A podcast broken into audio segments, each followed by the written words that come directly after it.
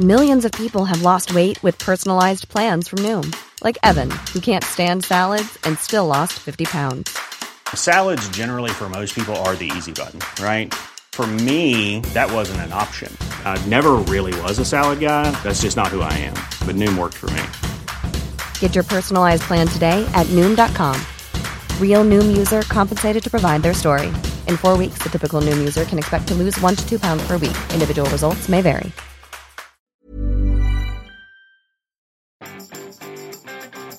Votre podcast a exactement 3 fans et 2 sont vos parents, mais vous publierez néanmoins un nouvel épisode chaque semaine. Bonjour, bonjour, bonjour, bonjour, c'est Bertrand, votre coach web. Bienvenue dans ce nouvel épisode du podcast, épisode 268. Et oui, hein, quand on commence, on commence de zéro et tout le monde doit commencer de zéro. C'est la règle sur Internet, c'est la règle de tous nos médias.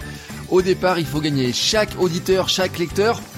Euh, un par un et au départ forcément c'est un petit peu compliqué c'est d'ailleurs pour ça que je recommande de ne pas regarder ces stats dans les premières dans les premiers jours, les premières semaines et même les premiers mois quand il s'agit d'un billet de blog car ça peut être très décourageant. Mais aujourd'hui, je voudrais pas vous parler de ça, je voulais vous parler des nouvelles règles de construction des articles de blog. Enfin, nouvelles, hein on va voir que c'est pas si nouveau que ça, mais que ça s'amplifie. Euh, désormais, on va dire que vous avez à peu près le titre hein, et les deux premières lignes de votre billet de blog pour capter l'attention du lecteur. Et qu'est-ce que ça change pour vous? Je dis hein, vraiment que les règles ont changé, mais plutôt elles devraient nous inciter à nous rappeler que nous devrions écrire selon le, le principe de la pyramide inversée. Alors l'idée de la pyramide inversée, c'est de placer les informations les plus importantes dans les premiers paragraphes d'un article et son titre. Euh, la suite du texte permet d'aller dans les détails. Ah, c'est pas nouveau, c'est un procédé journalistique ancien. Ça fait des années qu'on incite à écrire ainsi.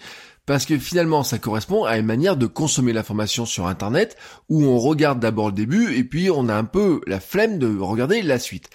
Mais dans cet univers où le contenu est massif, le phénomène s'amplifie. Vous avez désormais de moins en moins de place et de temps pour convaincre un visiteur de lire votre contenu. Disons que vous avez seulement le titre et le chapeau. Donc approximativement, vous avez quoi? Deux lignes de texte, hein, le titre et deux lignes de texte. Alors le titre et le chapeau doivent donc attirer l'œil, donner envie de lire. Votre titre ne fait pas tout le boulot hein, en lui-même, mais c'est lui qui va décider souvent le lecteur à cliquer dessus ou pas pour lire la suite. Euh, il, doit donc donner suffisamment d'informations pour que votre lecteur puisse réellement choisir d'en lire davantage. Autrement dit, vous devez modifier votre manière d'écrire ou en tout cas la préciser et l'affiner. Il est important que vous partagez dès le départ les éléments les plus importants. Alors voici ce que ça impliquerait pour vous. Hein. Si on imagine une construction selon un petit plan rapide, vous avez un titre qui comprend les principales informations pour attirer le regard, deux ou trois premières lignes de texte euh, ce que le lecteur aura vraiment besoin de savoir, et là il le verra dès votre page d'accueil, euh, dès votre liste d'articles, même s'il y a un bouton lire la suite, il le voit dès le départ. Puis ensuite, le paragraphe suivant, ce sera l'histoire qui va soutenir le début de la publication, hein, et euh, comment vous allez finalement faire rentrer vraiment les gens dans votre, dans le cœur de votre billet de blog. Puis ensuite, la suite bah, du poste, c'est bien sûr tous les détails. Et enfin, vous finissez par le traditionnel appel à l'action. Vous invitez le lecteur à passer aux étapes suivantes. Euh, c'est une construction qui paraît euh, comme ça peut-être un petit peu curieuse parce que finalement elle inverse certaines pratiques. Mais en fait, nous devons nous battre pour l'attention. Euh, nous sommes dans un monde euh, du web qui a été clairement pourri par des contenus de merde, soyons très clairs. Et puis il y a une certaine uniformisation, uniformisation pardon, qui vient de la répétition à l'infini de bonnes pratiques qui ont marché ailleurs. Euh, je vous en cite quelques-unes, hein, les articles de liste, les contenus de type BuzzFeed, les contenus au titre linkbait, au titre oui linkbait, pardon. par exemple, j'ai encore vu hier passer des tweets où Libération dit sur Twitter avec un gif animé qu'il ne fallait pas s'arrêter au titre putaclic de l'article précédent qui venait de publier, mais qu'il fallait le lire avant de réagir. Alors autant vous dire que si on fait, on est dans du titre comme ça qui est là pour attirer, euh, en trompant un petit peu le lecteur, c'est sûr que c'est une manière de capter l'attention. Mais c'est une manière aussi qui est quelque part très décevante hein, sur le plan euh, euh, journalistique pour un journaliste, voilà, enfin, je pense que ça les satisfait pas vraiment.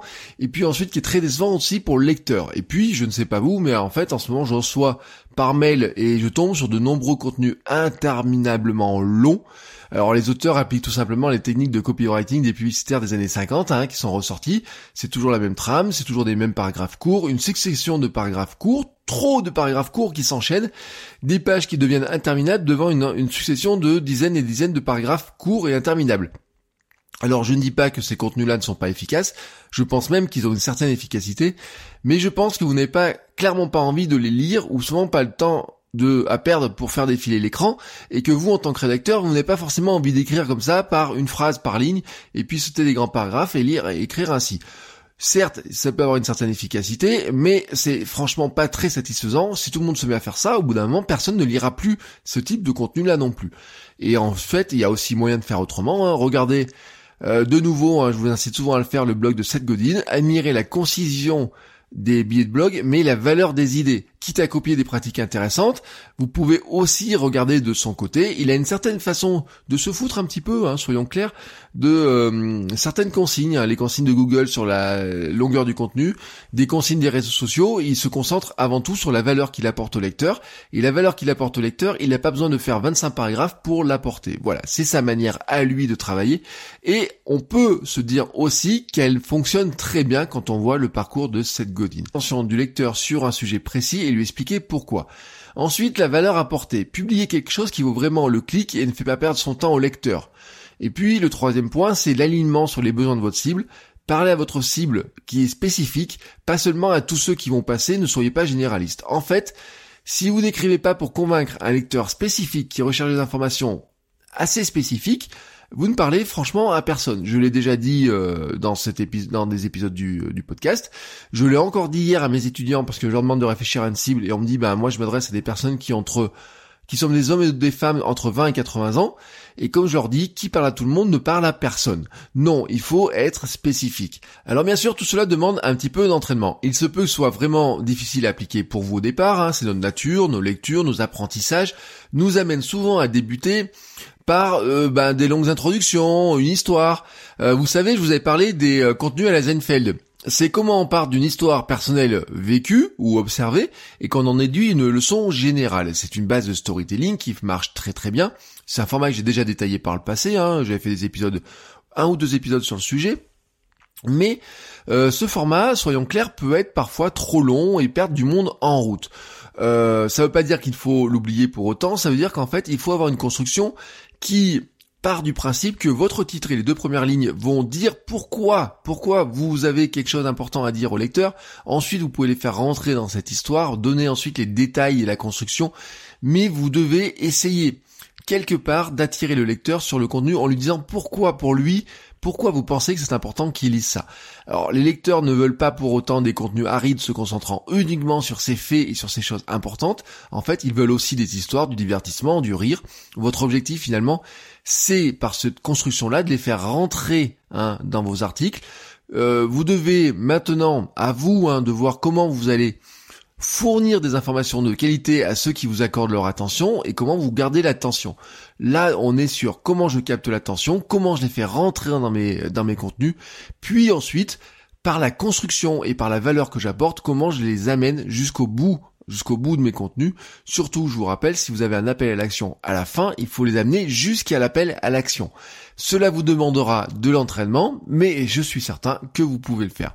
Sur ce, je vous souhaite à tous une très très belle journée et je vous dis à demain pour un nouvel épisode. Ciao ciao les créateurs